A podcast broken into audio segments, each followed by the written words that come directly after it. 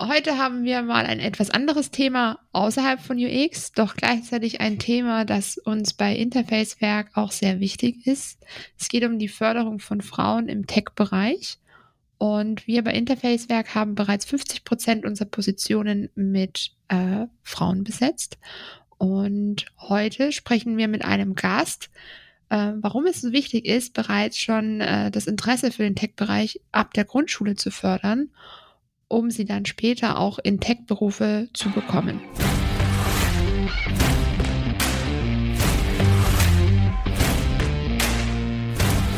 Hallo herzlich willkommen zum Interfacewerk Podcast. Und heute habe ich einen ganz tollen Gast, nämlich Katharina von Tech for Girls. Und sie setzt sich schon ähm, dafür ein, dass Mädchen gerade im, im frühen Alter schon in Berührung mit Technologie, te äh, Tech kommen.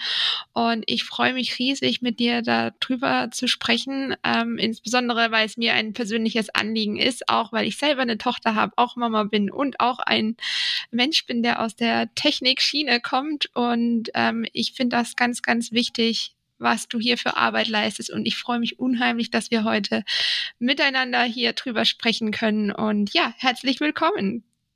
Ja, vielen Dank für die Einladung. Ich freue mich auch total, dass wir heute hier zusammengekommen sind und ein bisschen über Women in Tech sprechen können. Genau, von zwei Frauen, finde ich super toll. Ähm, Katharina, ähm, willst du ganz kurz sagen, wie du denn eigentlich zu Tech for Girls gekommen bist? Weil ich finde das eine total interessante Geschichte. Und äh, ja, was dich hier so motiviert, ähm, das wirklich voranzutreiben in, in so einer wichtigen Zeit, die wir aktuell auch haben.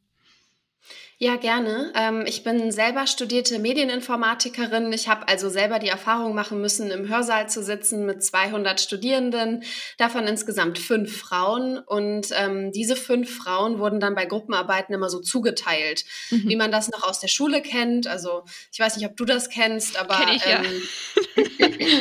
ähm, ich wurde am Ende immer zusortiert. So, und so war auch mein Studium. Ähm, ich wurde ja. dann ja am Ende dazu gewiesen und wurde gesagt, so, ihr kriegt jetzt Katharina dazu. Ähm, und ich durfte dann in diesen Gruppenarbeiten Protokoll schreiben, ich durfte präsentieren, ich durfte Gestaltung machen, ich durfte aber nicht coden. Mhm. Und ähm, das hat sich mein Studium so weitergezogen. Also das gesamte Studium bestand daraus, dass mir niemand zugetraut hat, dass ich das kann. Ähm, und ich habe dann einfach mitgespielt. Ich habe gedacht, ach, weißt du mhm. was, your loss. Dann halt nicht.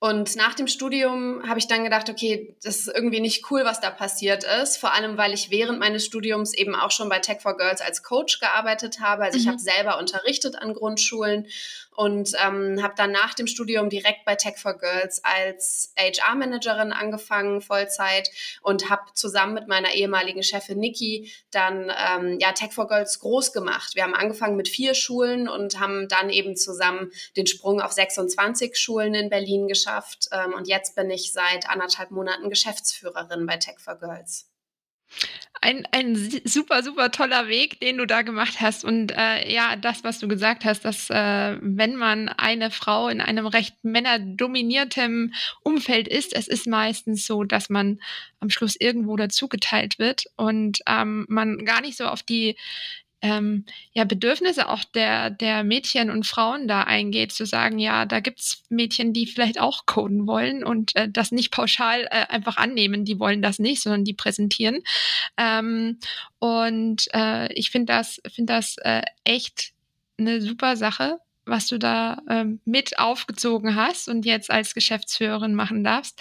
Äh, du hast schon ein bisschen sowas in, in Tech for Girls reinschauen lassen. Möchtest du ganz kurz das Konzept, weil ich weiß nicht, ob jeder das kennt, was euer Konzept ist mit den Coaches, wie ihr da euch in den Grundschulen aufstellt, ähm, was ihr genau ähm, ja programmiert und sowas. Ja, gerne. Ähm, ja, Tech for Girls ist eine NGO in Berlin und wir unterrichten Grundschülerinnen in HTML, CSS und JavaScript. Ähm, wir machen das aus dem Grund, weil wir halt einfach in technischen Berufen, in MINT-Berufen einen riesengroßen Gender Gap haben. Wir haben momentan einen Anteil von 16,6 Prozent an Frauen in Tech-Berufen. Und wenn wir uns überlegen, dass ungefähr die Hälfte der Gesamtbevölkerung Frauen ist, dann ist das einfach ein Scherz. Also 16,6 Prozent. Ähm, Definitiv darüber würde ich lachen, wenn es nicht so traurig wäre. Ja. Und ähm, deswegen ja gibt es Tech for Girls, um eben Grundschülerinnen schon im Alter von sieben Jahren ähm, Technologie und Informatik näher zu bringen, weil uns eben aufgefallen ist, dass es nicht daran liegt, dass die Mädels keinen Bock darauf haben, sondern dass wir halt mhm. halt einfach Gender-Stereotype haben, die sich schon in der Kita, im Grundschulalter festsetzen, die eben sagen, Mädchen mögen äh, basteln, malen, Ballett und Jungs mögen Fußball und alles, was blau ist. Und das ist absoluter Bullshit. Also das muss ich nicht nur Eltern sagen, sondern ähm, das, da gibt es ganz, ganz viele Menschen, die da draußen jetzt sitzen und denken, ja, so meine Tochter spielt Fußball oder ähm, liebt Roboter oder mein Sohn liebt Barbie. Und wer hat denn das überhaupt mal bestimmt, dass das so sein soll? Also das ergibt absolut keinen Sinn. Diese Stereotype werden aber festgesetzt, eben in diesem ja. Alter. Und deswegen setzen wir da schon an, dass wir in der zweiten Klasse beginnen mit Tech for Girls und den Mädels eben beibringen, okay, was sind Conditionals? Was ist JavaScript, was kannst du damit machen? Und mit den vierten bis sechsten programmieren wir dann. Also mit denen schreiben wir eine eigene mhm. Website, die gestalten sie dann auch mit CSS. Und in unserem Sommercamp ähm, dieses Jahr das erste Mal ähm, gibt es JavaScript und da können die Mädels dann ihr eigenes Spiel programmieren. Also wir wollen quasi, ein, wir haben ein sehr großes Ziel, wir wollen den mhm. Gender Gap schließen und mhm. unser kleines Ziel auf dem Weg ist es eben, äh, Mädchen für Technologie zu begeistern, damit sie dann, wenn sie rausgehen aus der Schule, gar nicht mal alle sagen, ich studiere jetzt Informatik, aber damit sie wenigstens die Wahl haben und sagen könnten, mhm. sie wollen es studieren. Ich denke, es ist ein ganz, ganz wichtiger ähm, Faktor einfach, dass die Berührung mit dem äh, Programmieren schon mal da ist, dass man weiß, da muss man keine Angst haben oder es ist irgendwie, ja, was ist denn das? Also auch dieses mhm. Vorenthalten, ähm, du, du darfst das nicht oder das ist nichts für dich, weil du ein Mädchen bist. Ähm, das ist, das ist wirklich so ein Fakt, wo ich auch als Mama wirklich oft mir denke, so, nein, lass sie doch einfach mal machen und sie, sie selber entscheiden und ähm, wie du sagst, ne, also diese, diese Gender Gap, die ist da. Auch ähm, was ich, ich habe ja auch noch zwei Jungs. ähm, was ich auch oft merke, ist, dass die auch in eine Schublade reingeschoben werden, dass die müssen programmieren. Ja, vielleicht wollen sie das mhm. gar nicht. Also dass das ähm, einfach normal ist. Jedes Kind sollte Zugang haben zu diesen Möglichkeiten, dass ich sage, okay, äh, ich kann mich da dorthin weiterentwickeln, wo ich möchte.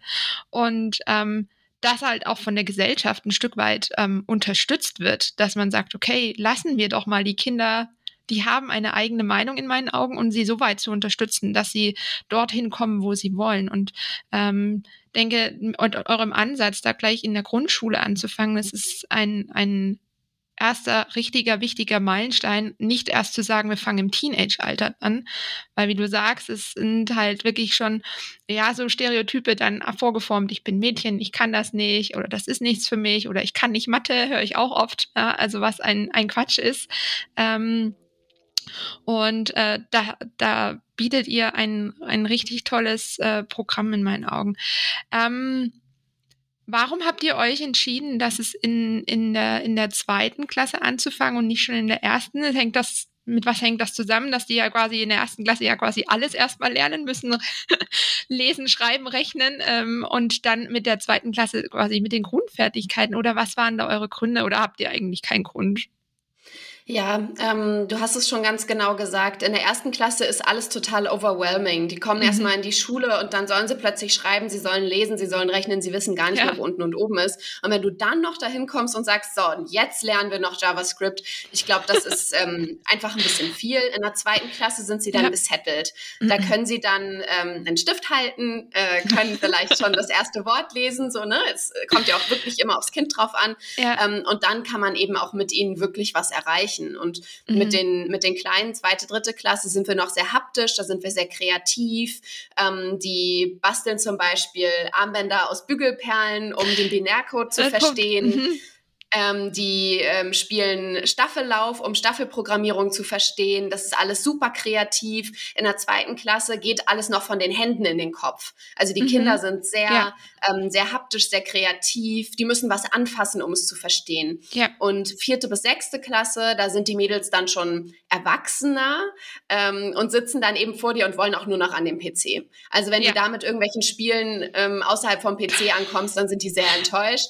Die wollen dann auch wirklich was öffnen, was schreiben. Ja. Die wollen dann so einen, so einen Computer anfassen. Und ja. ähm, das nutzen wir, indem wir dann eben vierte mhm. bis sechste Klasse fast nur am Computer arbeiten. Die Mädels programmieren dann eben selber, die schreiben selber ihren Code ähm, und haben dann eben nach einem Halbjahr ihre eigene Website geschrieben und die können sie dann auch teilen mit Familienmitgliedern, mit Freundinnen und das ist total cool zu sehen, wie die Mädels dann auch stolz mhm. darauf sind und ähm, wir haben tatsächlich Mädchen, die schon in der vierten Klasse sagen, sie wollen jetzt als nächstes ihr eigenes Bezahlsystem programmieren, ähm, weil sie wollen ja einen eigenen Shop auf ihrer Website haben. Ist verständlich. Und, ähm, und das ist großartig, weil da siehst du, die Möglichkeiten sind grenzenlos. Also wir ja. geben ihnen quasi das an die Hand, was sie brauchen, um mhm. überhaupt in diese Welt reinzukommen. Und ja. alles, was sie danach machen wollen, ist möglich. Wir ja. wollen überhaupt nicht sagen, ihr werdet jetzt alle ähm, Webentwicklerinnen oder Webdesignerinnen, sondern wir wollen mhm. eigentlich nur sagen, wenn du das möchtest, kannst du das machen.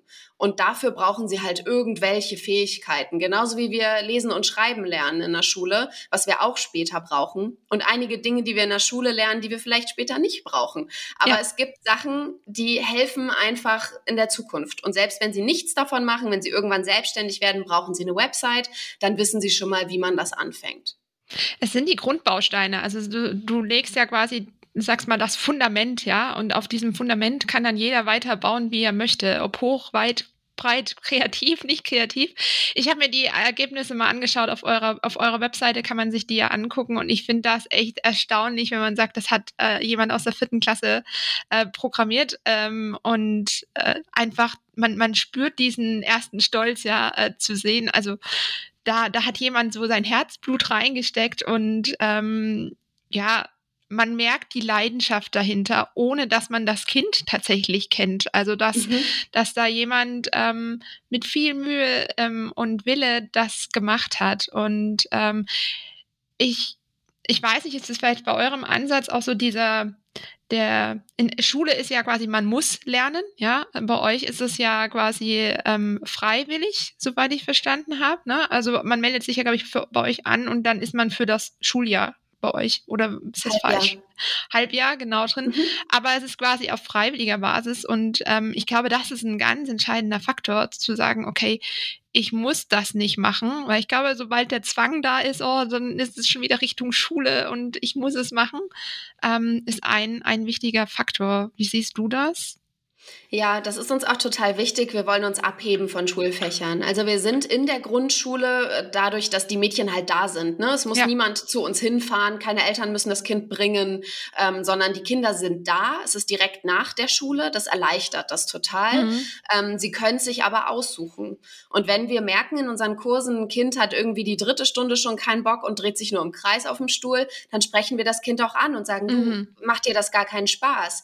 Weil ja. dann können wir mit den Eltern sprechen und können sagen, ne, irgendwie hat äh, Lisa, Marie, Laura, wie auch immer, keine Lust. Ähm, war das vielleicht von euch die Idee, dass eure ja. Tochter das macht. Mhm. Kein Kind muss bei uns sein. Und das ja. macht es einfach viel angenehmer zu lernen. Wir versuchen ja. auch auf einer anderen Ebene zu arbeiten. Wir werden geduzt von den Mädchen. Ähm, wir versuchen eher eine Gemeinschaft zu sein, die sich supportet.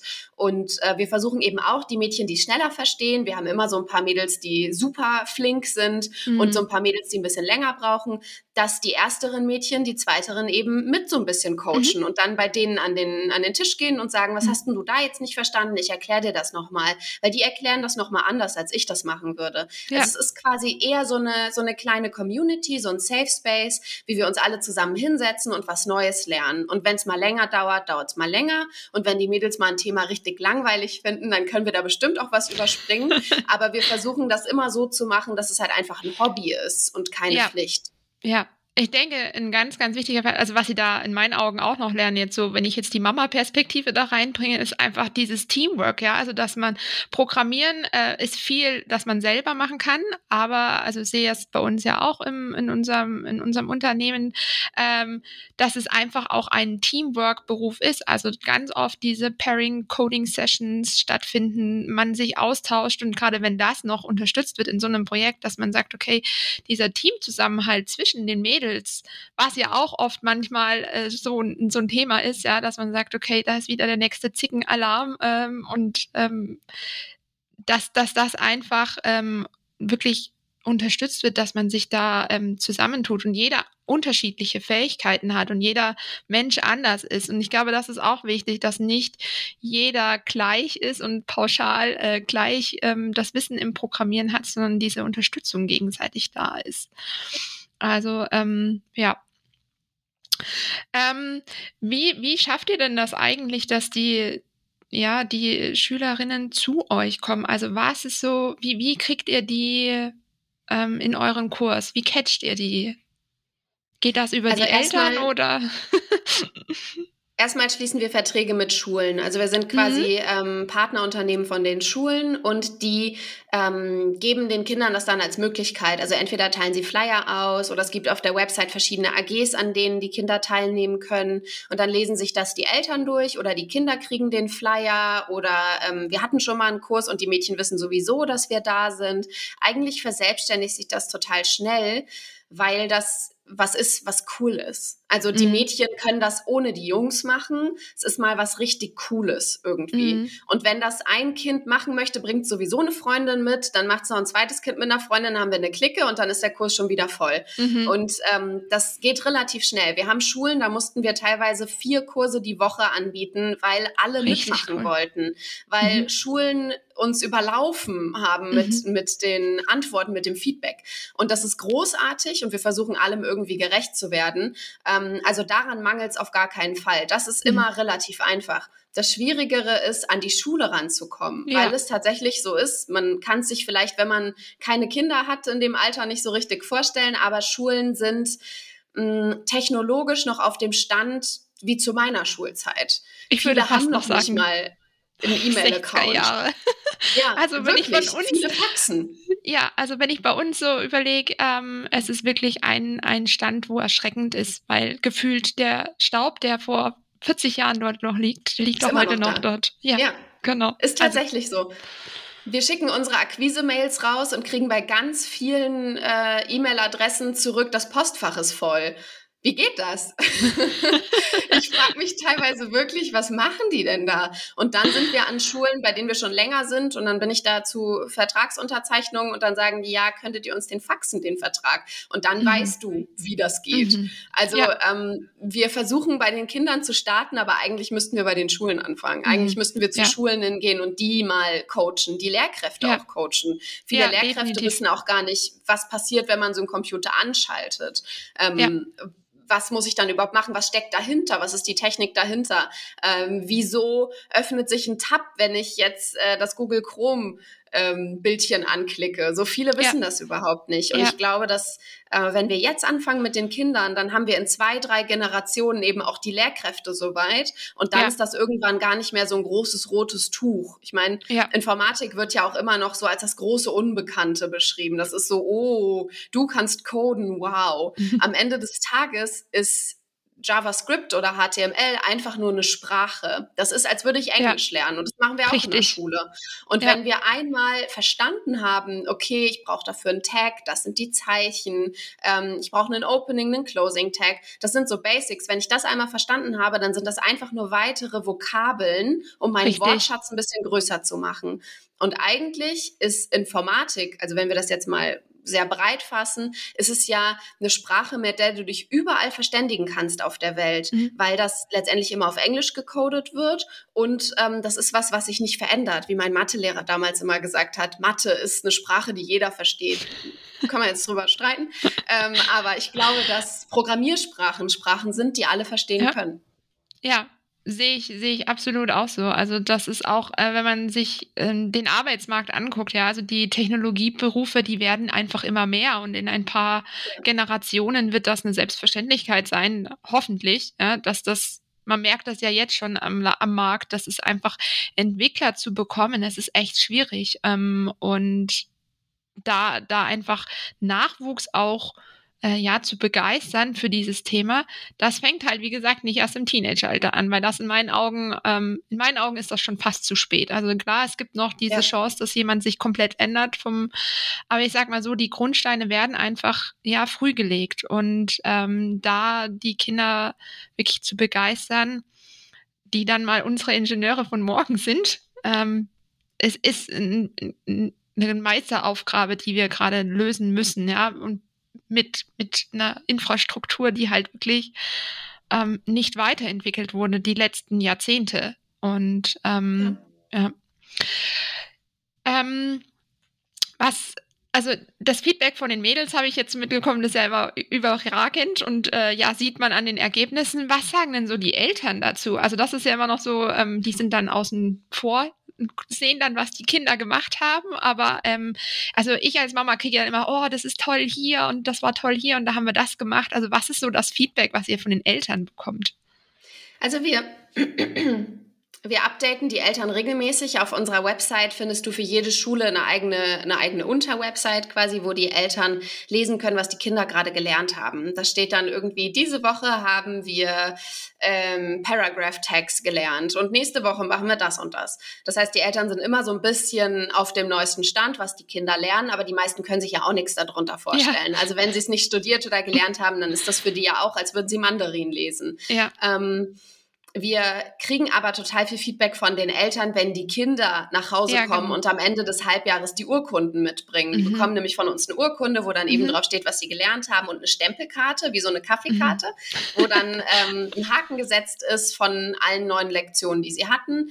Und ähm, die Eltern schreiben uns dann immer, wie das Kind freudestrahlend nach Hause gekommen ist mit dieser Urkunde und die muss unbedingt mhm. aufgehängt werden. Und es ist unheimlich schön eben auch zu sehen, dass wir an Schulen, wo wir schon länger sind, da haben wir ja vier Folgekurse, also man kann mhm. theoretisch vier äh, Kurse in Folge bei uns machen.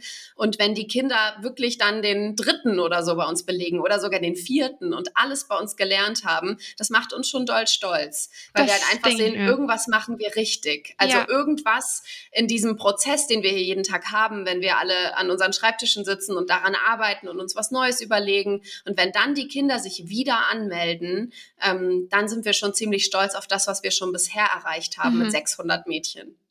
Das ist richtig, richtig cool. Die Förderung von Mädchen, ne? also ähm, ich dachte mir, äh, meine Tochter ist zehn und ich dachte mir tatsächlich vor zehn Jahren, boah, die wird es mal besser haben jetzt zehn Jahre später denke ich mir, boah, krass, also was ich da noch kämpfen muss, mhm. um mein Kind einfach nicht in diese klassische äh, Gender-Schiene reinzukriegen. Ja. Ähm, wie siehst du das? Also ich finde, in den letzten zehn Jahren hat sich gefühlt ein bisschen was getan, aber nicht groß. Und da ist noch ein riesen ja, Berg an Aufgaben, um wirklich mehr Frauen in Tech zu bekommen. Ähm, wie siehst du das? Also wie siehst du die Entwicklung in, in Deutschland, dass ja erstens Mädchen für Tech begeistert werden und dann tatsächlich auch diesen Beruf ergreifen? Weil das sind ja nochmal Sachen. Das eine ist, dass ich es mag, das andere ist aber, dass ich es dann mache. Ne? Mhm. Ich glaube, was total spannend zu wissen ist, ist, dass ähm, während der Nazi-Zeit der Job Informatikerin ein weiblicher Job war. Also viele Frauen haben gecodet.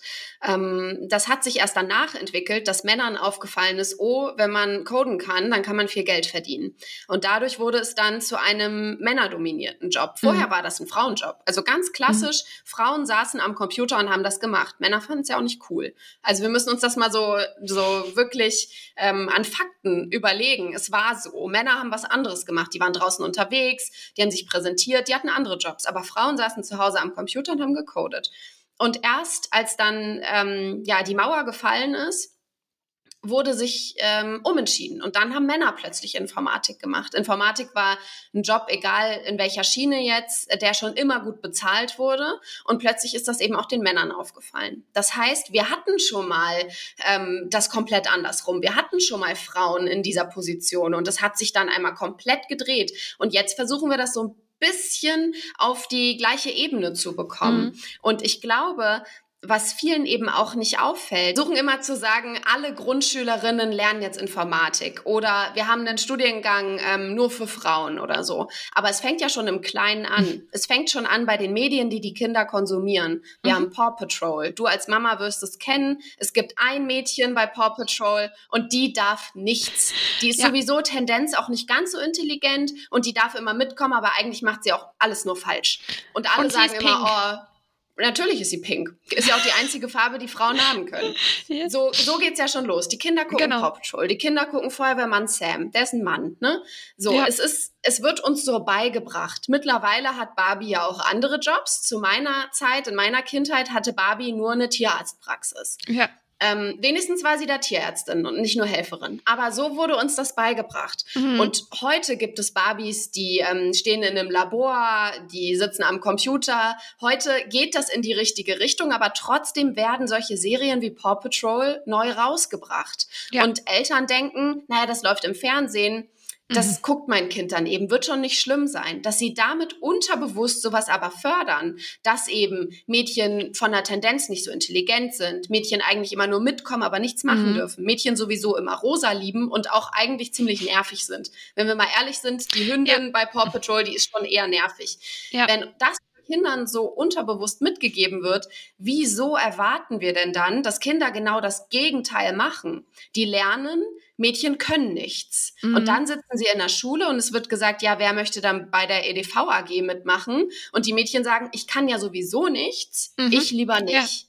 Ja. Ja. Und damit beeinflussen wir alles. Das sind Kinderbücher, das sind Serien, das ist ja einfach die Vorbildfunktion der Eltern zu Hause. Mama ist vielleicht zu Hause, Papa geht arbeiten. All das beeinflusst ja ein Kind. Und mhm. wenn es dann Definitiv. in der Grundschule sich gegen eine AG entscheidet, dann liegt das nicht daran, dass es nicht die Veranlagung hat oder keinen Spaß daran hätte oder die Fähigkeiten nicht hat, sondern es liegt daran, dass wir es in diese Richtung gedrückt haben, unterbewusst. Ja. Ich glaube nicht, dass Eltern zu Hause sitzen und sagen, du bist schlecht in Mathe, du kannst nicht coden.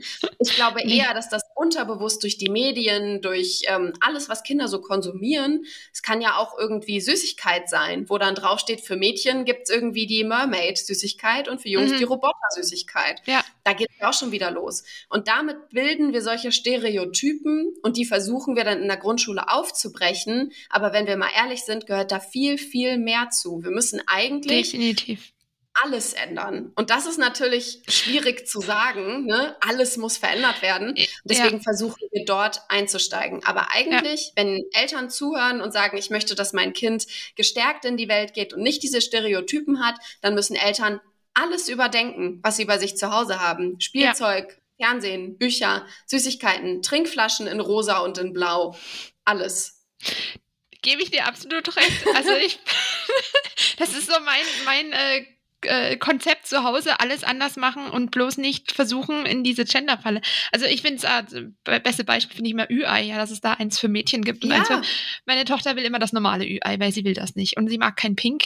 Ähm, war, war eine lustige, lustige Anekdote hier. Äh, Schulranzen kaufen damals mit meiner Tochter, erste Klasse. Sie kam in den Laden rein, sagte, sie möchte nichts mit Pink, nichts mit Lila, nichts mit Glitzer, nichts mit Pferd. Damit waren wir bei einem Schulranzen am Schluss. Ähm, wo sie dann gesagt hat, ja, der passt noch. Und äh, ja, also das sieht man schon mal. Also wie das, ähm, das zieht sich, wie du sagst, durch alles durch. Ne? Und ja. ähm, ich glaube auch, dass diese, diese Förderung von Mädchen ähm, daran ansetzt zu sagen, äh, du darfst alles, du kannst alles schaffen. Ähm, und lass dir nichts einreden, dass du irgendwas nicht kannst. Also das höre ich ganz oft, dass äh, der oder der hat gesagt, ich kann das nicht oder ich bin dumm oder wo ich sage, ja, aber wie will denn derjenige das, das denn einschätzen? Ja, also es ja. geht gar nicht. Gut, ähm, jetzt hätte ich noch ein so ein so ein Abschlussthema für mich, äh, wo ich sage, ähm, ihr seid eine NGO, also äh, für mich leistet ihr unheimlich wertvolle Arbeit, ähm, aber wie gesagt, ihr seid auch eine NGO und das heißt auch, ähm, ihr macht ja quasi keinen ähm, Umsatz daraus, sondern ihr, ihr, ja, finanziert euch, glaube ich, aus Spenden. Äh, wie kann man euch eigentlich am besten unterstützen, dass ihr sagt, ja, damit, damit hilft ihr uns wirklich?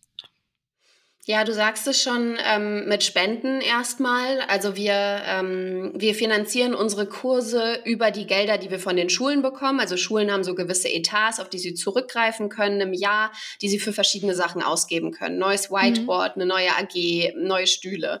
Und ähm, da ist dann manchmal an Schulen ein Betrag über und den mhm. können Sie dann bei uns investieren. Und dann ähm, bezahlen wir davon die Materialkosten und die Person, die dahin geht. Also wir haben ein vergütetes Ehrenamt, alle unsere Coaches sind ehrenamtlich angestellt und bekommen dafür aber Geld. Mhm. Ähm, und die werden davon finanziert.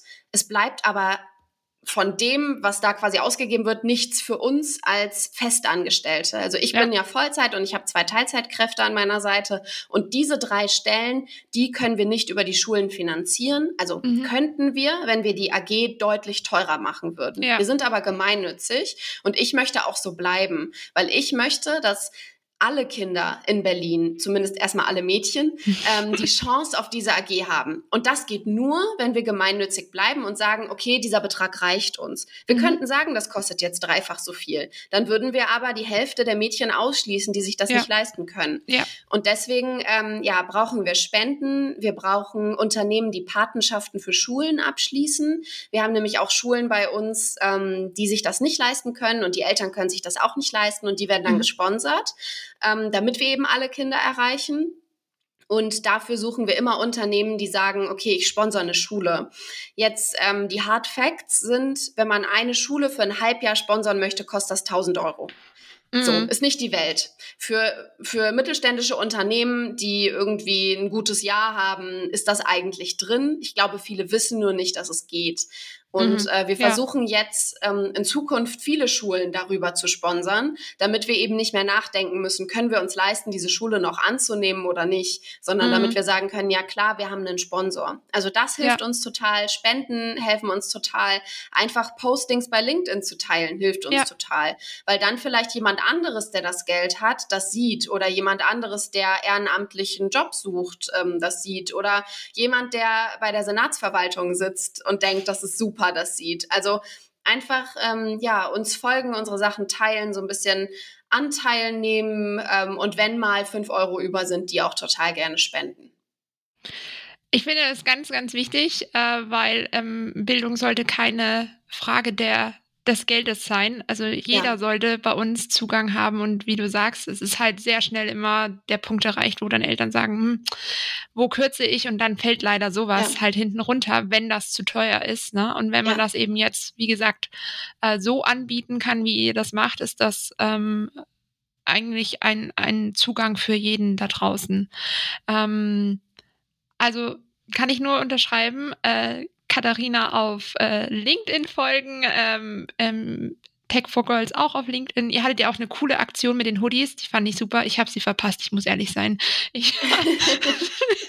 Die kommt wieder. Die kommt die wieder. kommt wieder, genau. Äh, die war, war richtig cool. Ich glaube, die ist auch ziemlich spontan entstanden damals. Mhm. Ähm, du hattest, glaube ich, einen Pulli an und alle wollten diesen Pulli. Ne? Alle ähm, wollten den Pullover. Und dann haben wir gesagt, okay, wenn ihr alle diesen Pullover wollt, dann ähm, meine Frau ist Grafikdesignerin, die hat uns das dann ja. schnell mal äh, designt und dann haben wir es hochgeladen bei Everpress und wir haben ja. die Hoodies dann teurer gemacht, ähm, ja. weil man, wenn man einen Hoodie gekauft hat, ein Kind finanziert hat für ein Halbjahr AG. Und hm. ähm, das hat total gut eingeschlagen. Es hat super funktioniert. Wir haben wirklich auch was daran verdient und die Hoodies wurden jetzt letzte Woche rausgeschickt und sind bei uns eben auch schon angekommen. Wir haben damit Sehr jetzt cool. schon gestern ein Foto gemacht. Das ist eine super Qualität, das ist ein ganz toller Pullover. Also wir machen das auf jeden Fall wieder, wenn der Bedarf wieder groß genug ist.